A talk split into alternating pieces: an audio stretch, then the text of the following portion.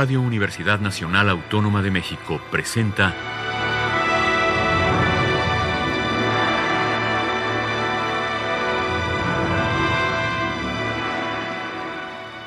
Hacia una nueva música.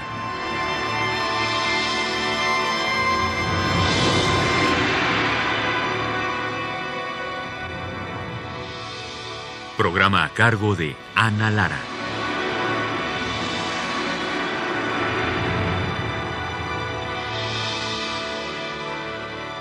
Muy buenas tardes, bienvenidos hacia una nueva música. Soy Ana Lara y tengo el enorme gusto de tener el día de hoy con nosotros a Manuel Rocha Iturbide. Bienvenido, Manuel.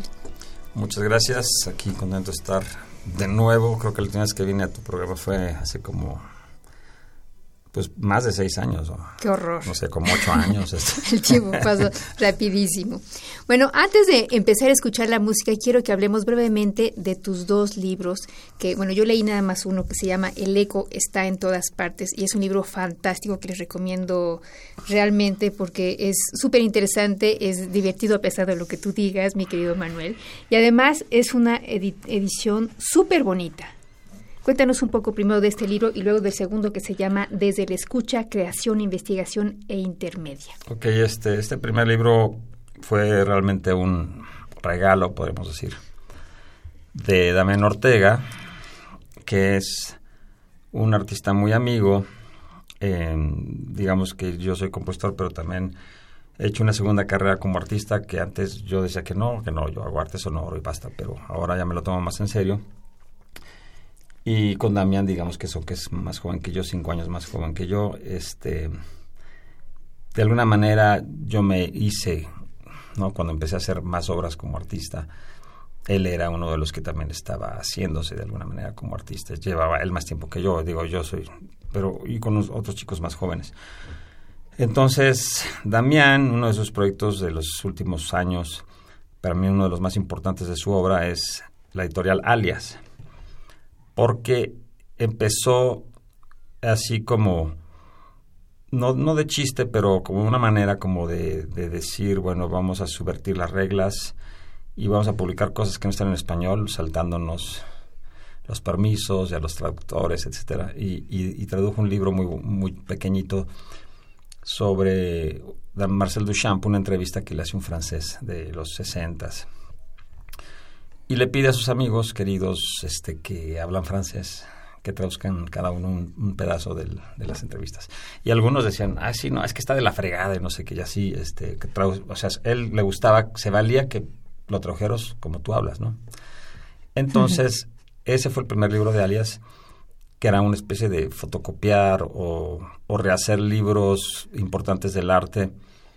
Este, y luego, años después, hizo una subserie que se llama Antítesis, que es parte de Alias, una colección eh, donde publicó dos libritos de dos artistas con poca visibilidad mexicanos, pero muy buenos, de Eduardo Avaroa y Minerva Cuevas, que tienen menos visibilidad, digamos, que otros. Y la idea de Antítesis era publicar libros de gente menos visible, pero que para él son muy importantes, y no nada más de, de, de las artes plásticas, sino pues conmigo como músico compositor.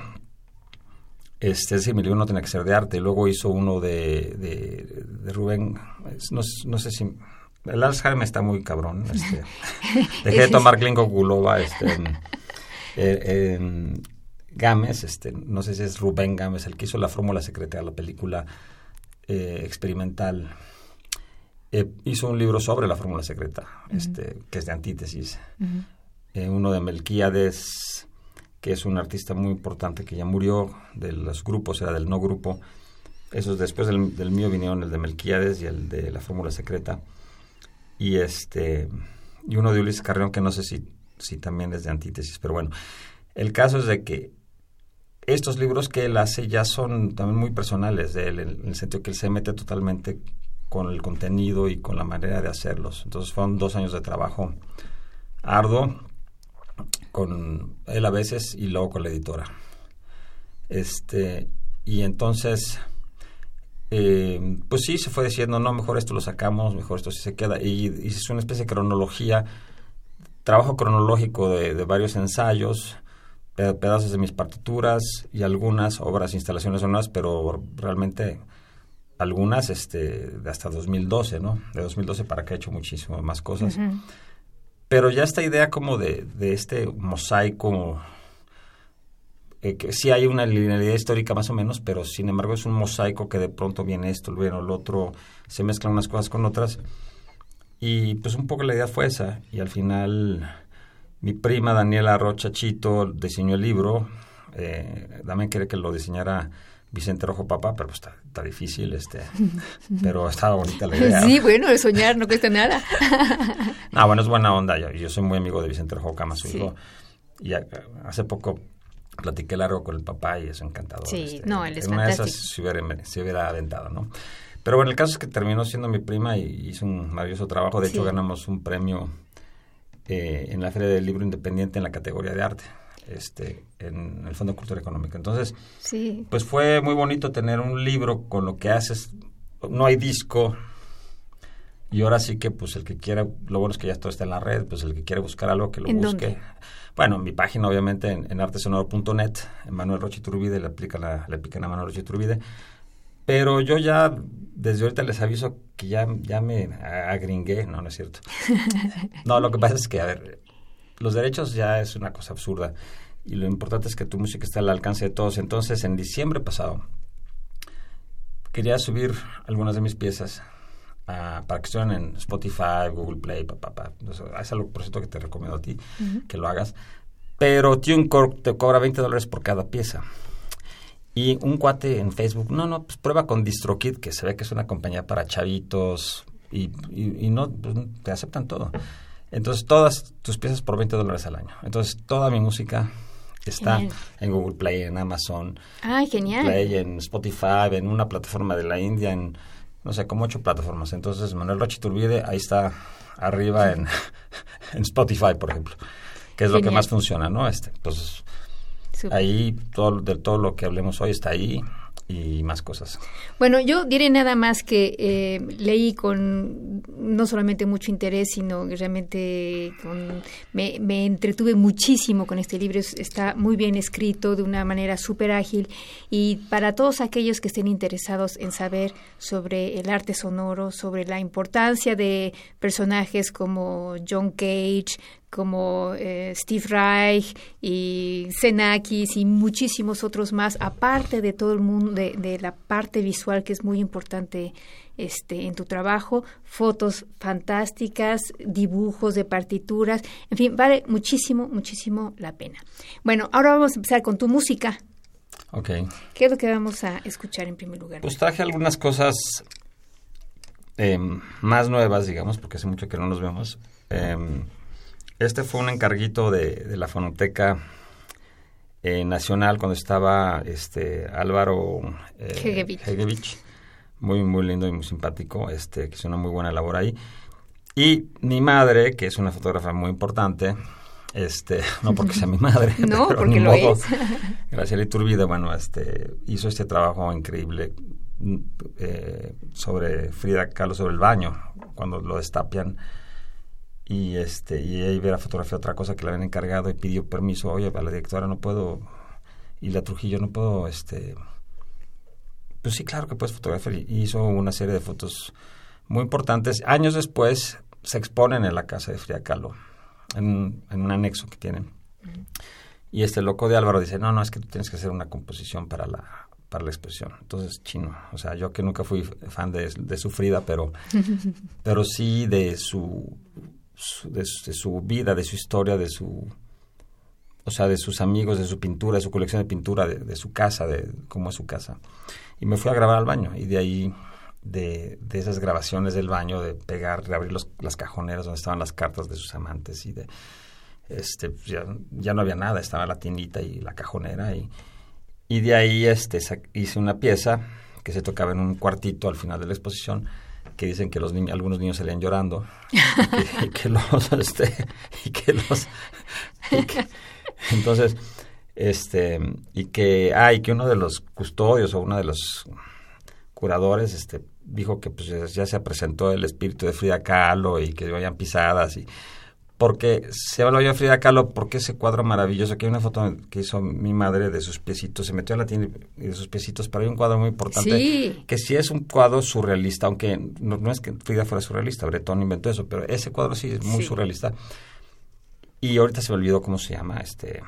eh, Sí, pero está- se ven los Pero se ven piecitos los de pies y están como insectos y cosas saliendo del agua. Y, Sí. y está basada finalmente la pieza en, en- en eso, en ese, en ese cuadro. Bueno, pues vamos a escuchar entonces El baño de Frida Kahlo de Manuel Rocha Iturbide.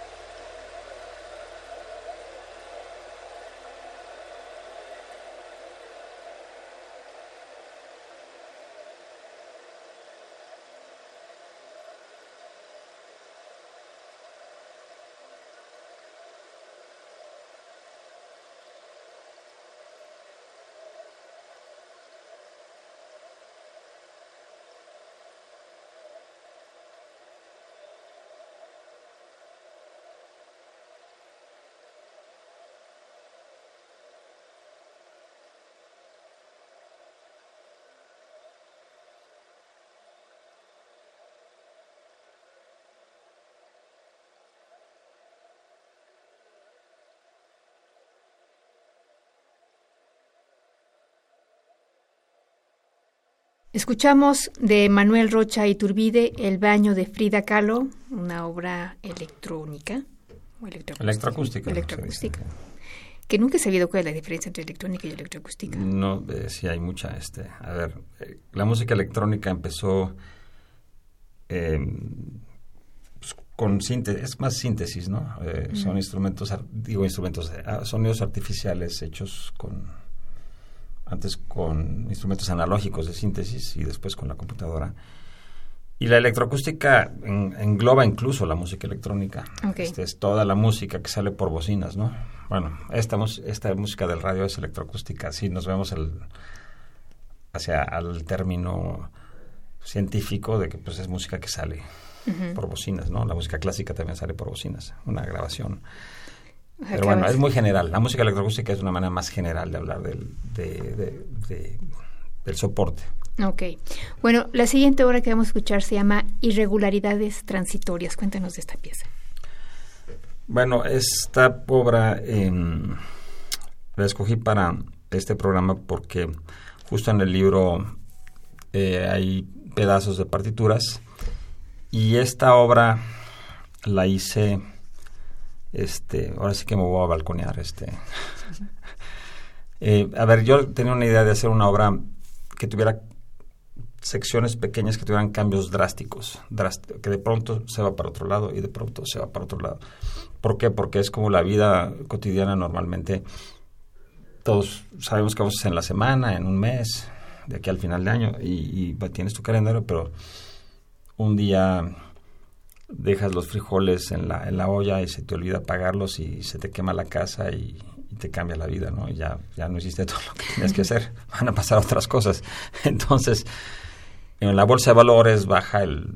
no llega Donald Trump a la presidencia y, y México, no nos fuimos a una crisis tremenda de, casualidad, pues subió el dólar muchísimo. Entonces, bueno, todos esos cambios y al final, en, vez de hacer una cosa que tuviera que ver con la bolsa de valores y eso, eh, dije, no, bueno, de, manera más metafórica, pero yo estaba buscando estructuras complejas, de complejidad, y, me puse a oír cosas de música de ensambles grandes de 12 instrumentos del ensamble moderno, del ensamble contemporáneo, y, y de pronto hay cosas, había cosas que me interesaban.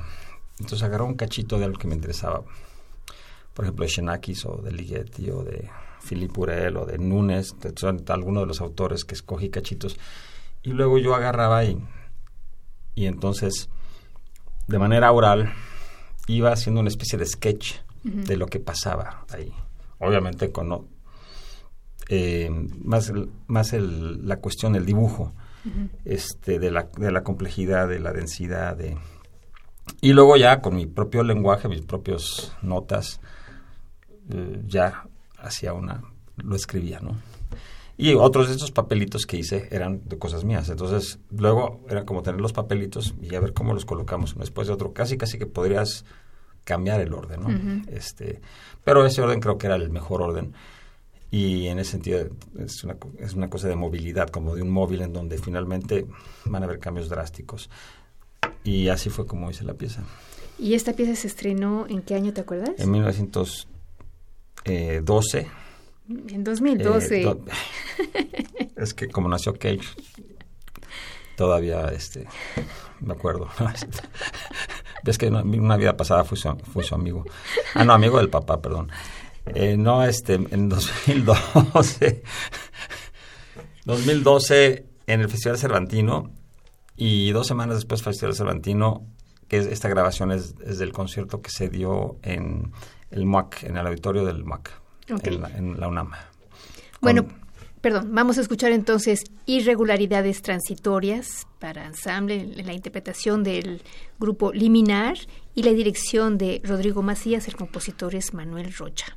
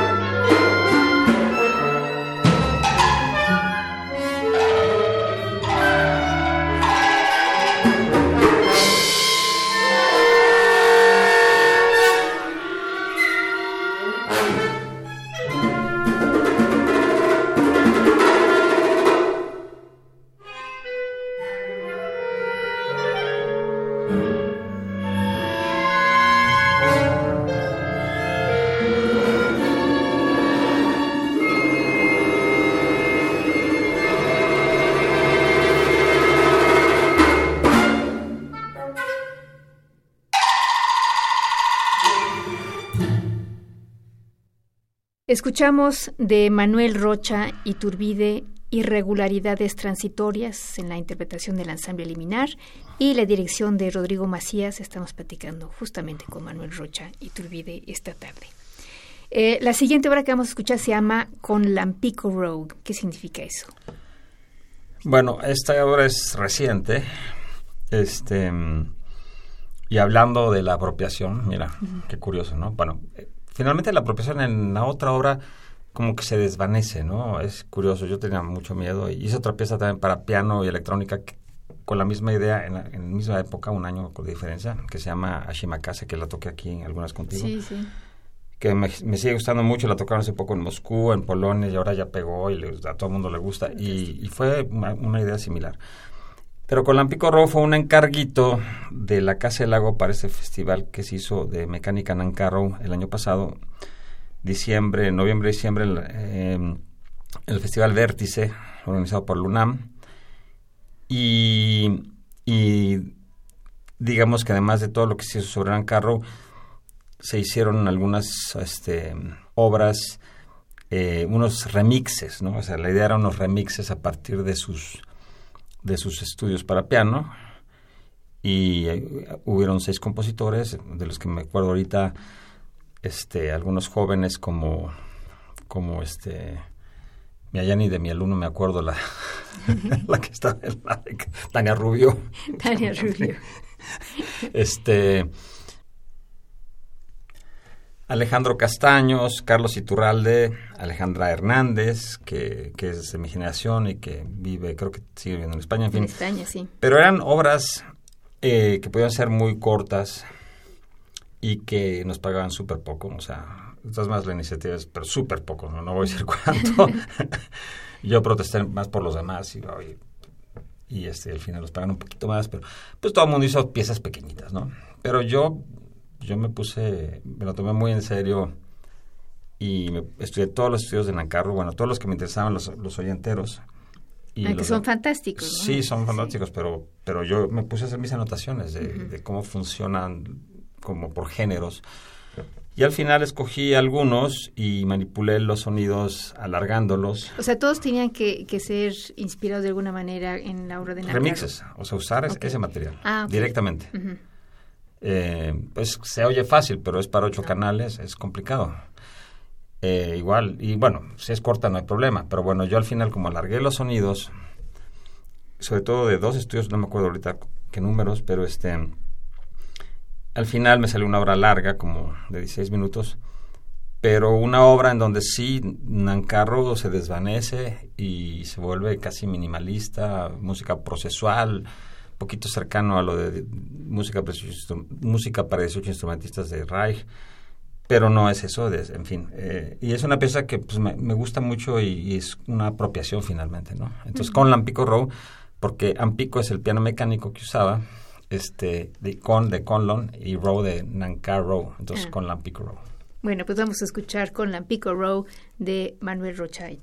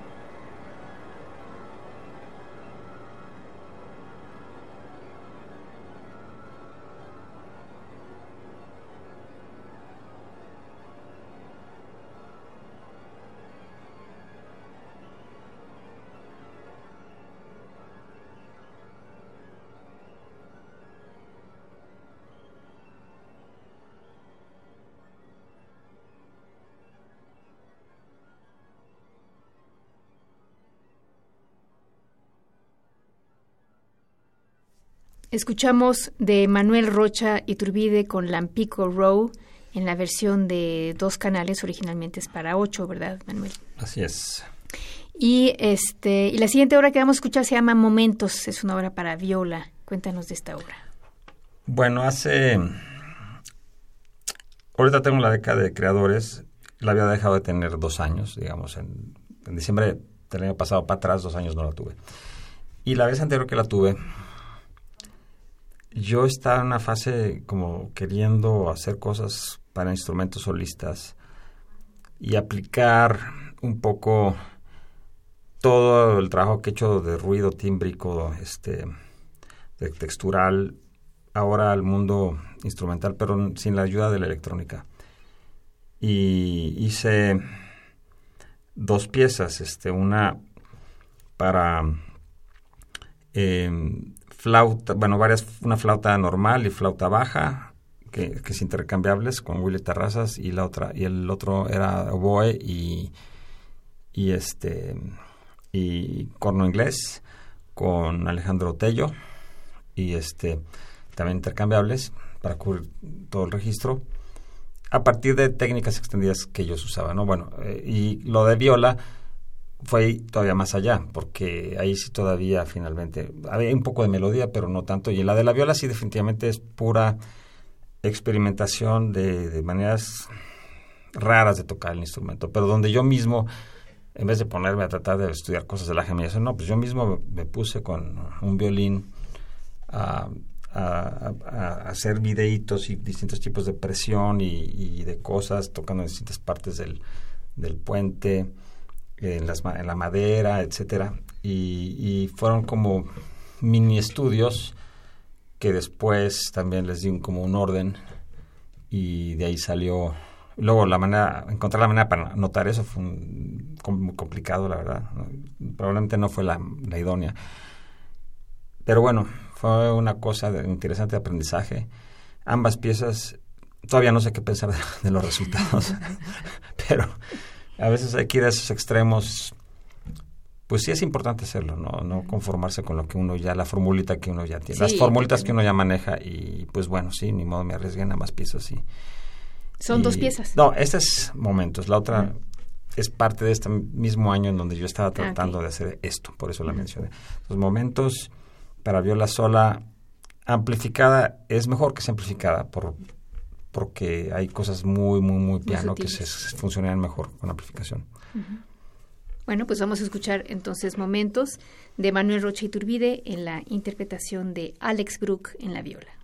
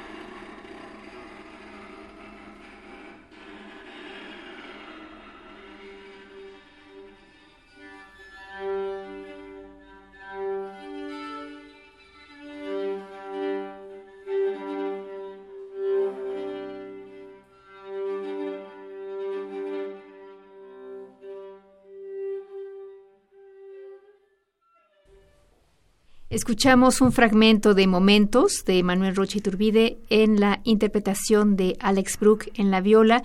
Y bueno, terminamos con esto, Manuel, el primer programa dedicado a tu música. Los invitamos la próxima semana a la segunda parte de este programa dedicado a la música de Manuel Rocha Iturbide. En los controles técnicos estuvo Francisco Mejía, en la producción Alejandra Gómez. Yo soy Ana Lara. Buenas tardes.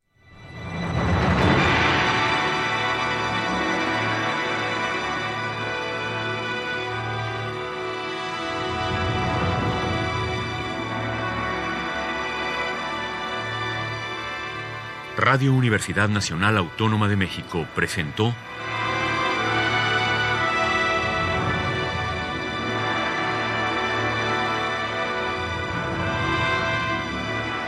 Hacia una nueva música.